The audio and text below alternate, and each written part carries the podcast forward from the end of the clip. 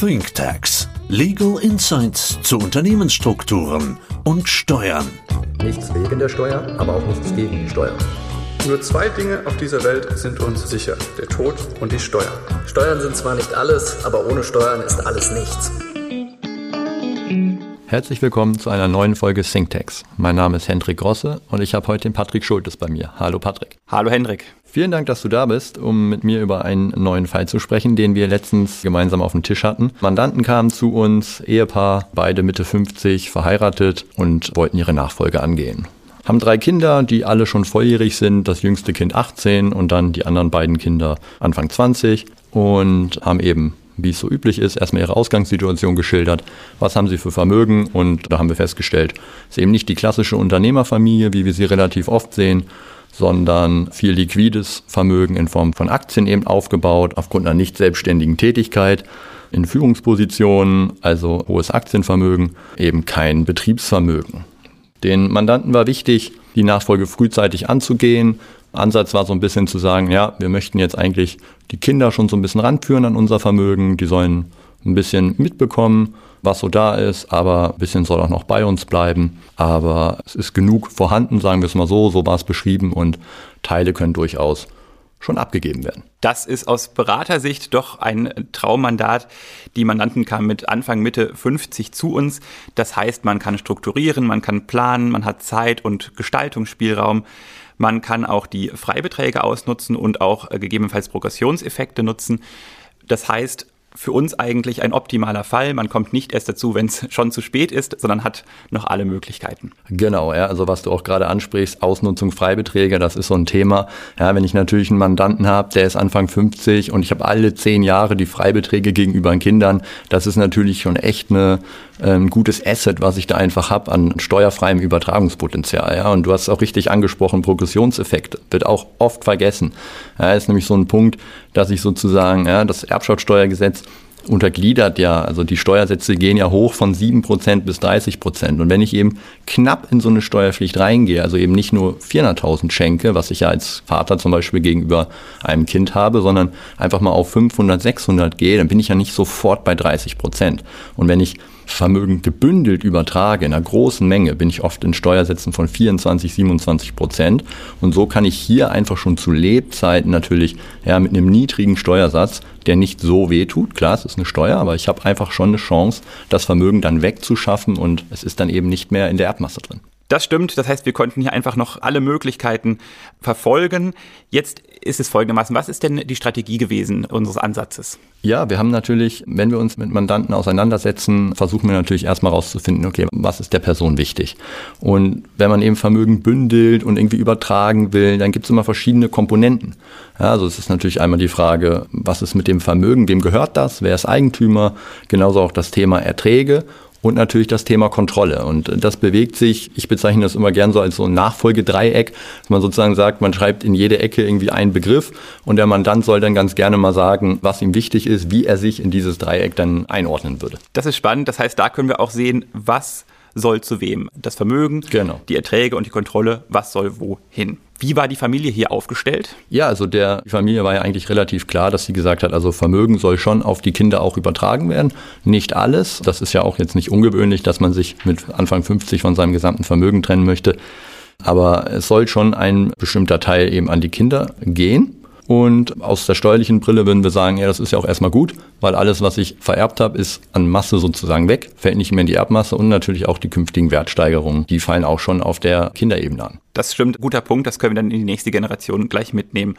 Die Erträge sollten den Kindern zugutekommen. Welche andere Gestaltungsmöglichkeiten habt ihr sonst noch häufig? Ja, wenn irgendwie darüber nachgedacht wird, dass die Erträge noch bei einem bleiben sollen, also sozusagen Vermögen wird übertragen, aber die Erträge sollen noch bei dem Übertragenen bleiben, dann denkt man natürlich relativ schnell an Niesbrauch. Und das wird vereinzelt angedacht. Hier war das jetzt nicht so wichtig.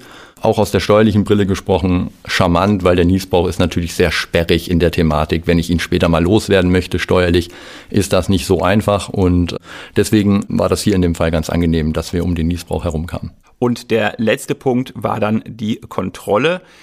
Die ist bei direkter Schenkung immer weg. Wie haben wir das umgesetzt? Ja, wenn man die Kontrolle behalten will, dann muss man natürlich über irgendwelche Strukturen nachdenken, ja, dass ich mein Vermögen irgendwie in einer Struktur und nicht mehr auf der direkten privaten Ebene halte. Und da haben wir dem Mandanten letztendlich eine vermögensverwaltende Familiengesellschaft vorgeschlagen. Da kannst du ja vielleicht ein bisschen was kurz mal zu einführen. Was muss ich mir unter so einer vermögensverwaltenden Struktur vorstellen? Genau, das ist folgendermaßen. Wir beteiligen dort die Familie in der Gesellschafterebene und das kann man auf viele verschiedene Weisen machen. Oft kommen in Betracht die Kommanditgesellschaft, die KG, die ist in diesem Bereich oft sehr charmant.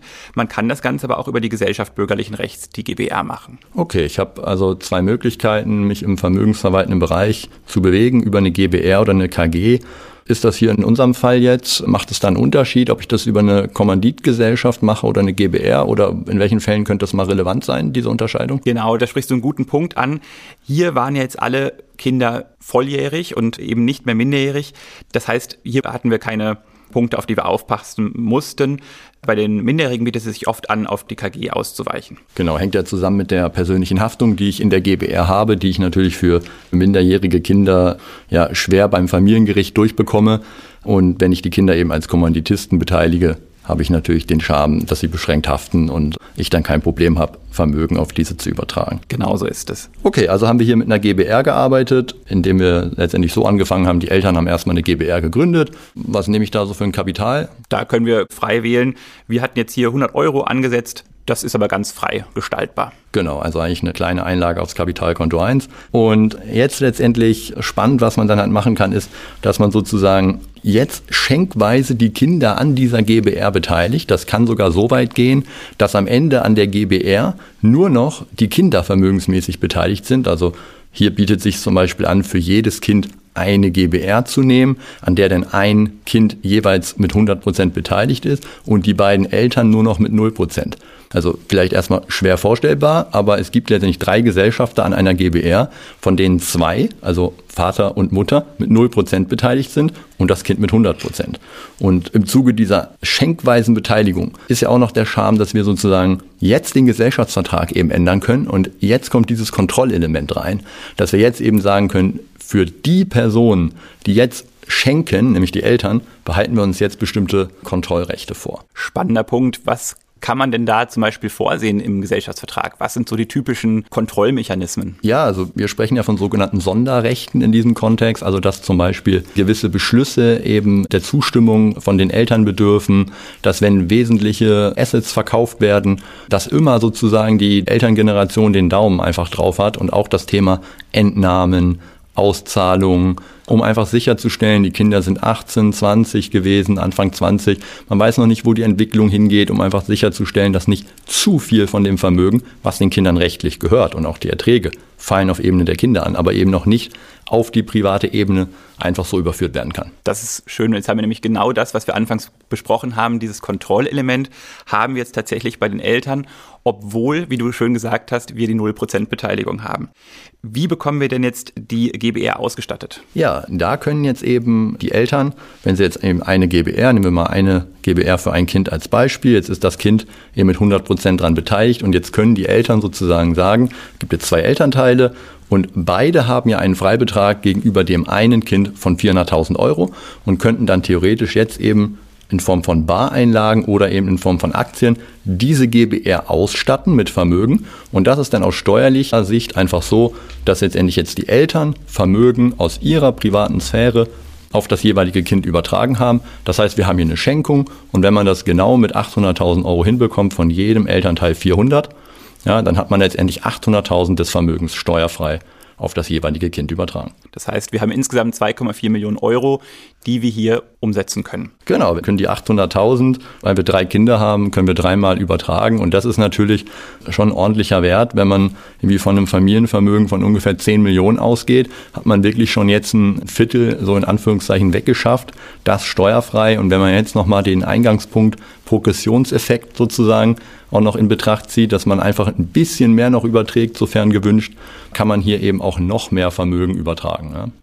Das heißt, ich fasse nochmal kurz zusammen. Wir haben jetzt Vermögen und Erträge bei den Kindern. Das muss also dann nicht mehr vererbt werden.